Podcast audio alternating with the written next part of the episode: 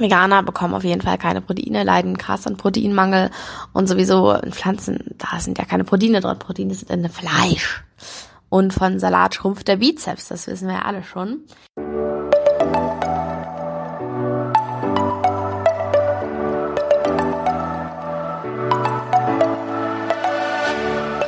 Moin und herzlich willkommen zu einer neuen Folge des Eat Pussy Not Animals Podcast, der Podcast, der dir den Einstieg in die vegane Ernährung erleichtern soll. Moin und herzlich willkommen zu dieser Podcast-Folge. Freunde, kennt ihr den Unterschied? Es gibt einfach zwei Arten von Naps. Bei dem einen, da gehst du schlafen für zehn Minuten, brauchst nicht mal einen Wecker, wachst auf und fühlst dich wie ein neuer Mensch, als hättest du so 20 Stunden geschlafen am Stück und so richtig übertrieben fit. Und dann gibt's die Art von Nap, da gehst du dich hin und warst so eine Stunde später auf, völlig gerädert, weißt nicht, welches Jahr wir haben, komplett zerstört und neben der Spur. Und ähm, ja, so einen hatte ich gerade. Auf jeden Fall nicht so produktiv, wie ich erhofft hatte. Aber was soll man tun? Werde jetzt auf jeden Fall trotzdem hier einige Podcast-Folgen aufnehmen, weil ähm, ja, vielleicht hilft das ja gegen die Müdigkeit. Ähm, ich wünsche euch auf jeden Fall, dass ihr immer nur den Nap von der Sorte 1 habt, wenn ihr einen Nap habt. Und ich sollte vielleicht wirklich aufhören mit diesen Anglizismen. Aber irgendwie ist das auch so eine Angewohnheit. Anyways, darum soll es ja heute gar nicht gehen.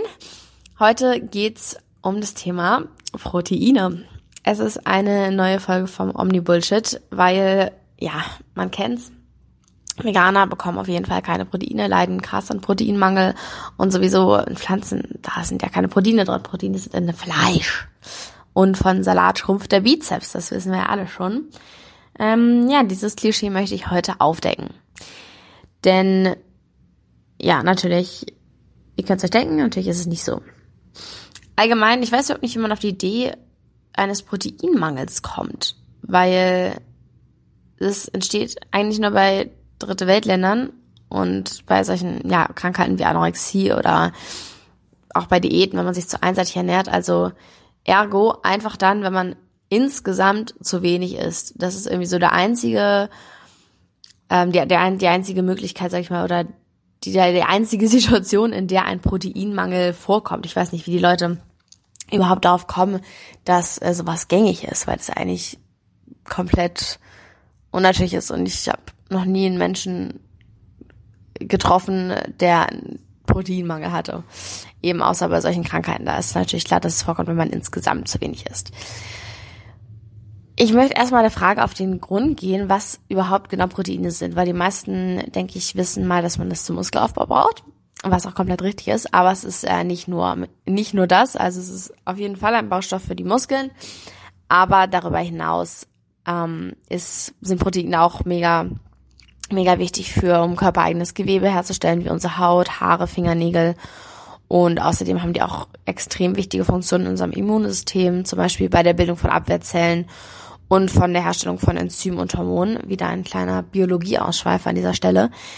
Es gibt 20 Proteinbausteine, also sogenannte Aminosäuren, denke ich, ist euch bekannt. Acht davon sind essentiell. Das bedeutet, der Körper kann sie nicht selber herstellen und wir müssen sie quasi von außen zuführen.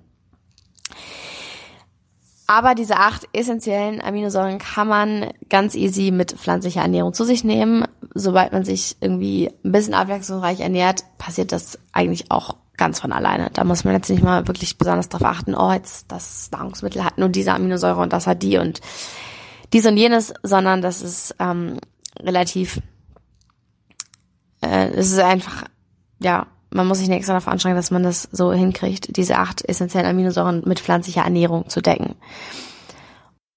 Darüber hinaus empfiehlt die Deutsche Gesellschaft für Ernährung nur, sage ich mal, eine Menge von 0,8 Gramm Protein pro Kilogramm Körpergewicht täglich. Ähm, und da ist schon ein großzügiger Sicherheitsaufschlag mit drin. Das heißt, wenn man jetzt 70 Kilogramm wiegt, wären das 56 Gramm Protein am Tag. Das ist auf jeden Fall easy machbar. Und ja gut, in besonderen Lebensphasen, wie jetzt im Wachstum oder in Schwangerschaft, Stillzeit oder auch wenn man jetzt Kraftsportler ist, kann man natürlich, hat man natürlich einen Mehrbedarf an Protein. Und ja, wenn man das mal in Prozent ausrechnet, dann sollten beim Erwachsenen etwa neun bis elf Prozent der täglichen Gesamtenergiezufuhr, also Kalorien aus Proteinen bestehen. Und wie gesagt, kann man das äh, mit pflanzlicher Ernährung auf jeden Fall easy decken. Wenn man sich abwechslungsreich ernährt, dann sollte das automatisch passieren. Es ist sogar ähm, erwiesen, dass die durchschnittliche Eiweißzufuhr in der veganen Ernährung bei 12 Prozent liegt. Das heißt, Veganer sind im Schnitt sogar mehr als bedarfsdeckend versorgt. Da muss man sich also wirklich überhaupt gar keine Gedanken machen, dass man als Veganer nicht genug Protein zu sich nimmt, ähm, weil das einfach ein ja, Klischee ist und ja, es ist keine hohe Kunst, sich auch mit einer pflanzenbasierten Ernährung ausreichend Protein gerecht zu ernähren. Der stärkste Mann Deutschlands zum Beispiel, Patrick Bobomian, ich weiß nicht, ob ich das gerade richtig ausspreche, der ernährt sich zum Beispiel auch rein pflanzlich, hat auch eine große Rolle in der Dokumentation The Game Changers, kann ich auch nur sehr empfehlen. Und ähm, genau erklärte auch, wie er dazu gekommen ist und ähm, ja, wie so seine Erfahrungen damit sind aber anscheinend sehr gute, wenn er der stärkste Mann Deutschlands ist. Und ja, er zeigt halt auch einfach, dass man nicht Fleisch oder Ei oder Käse oder irgendwas braucht, um krass Muskeln und Kraft aufzubauen. Tatsächlich ist es so, dass eher ein Proteinüberschuss in der Gesellschaft herrscht. Das heißt, ähm, wenn man überschüssiges Protein in unserem Körper, wenn wir überschüssiges Protein in unserem Körper haben, das muss halt aufwendig abgebaut werden wobei ungünstige Stoffwechselprodukte entstehen, wie jetzt Säuren, Ammoniak oder Homocystein. Und im Vergleich zu pflanzlichem Protein verursacht tierisches Eiweiß auch eine viel höhere Säurebelastung der Nieren.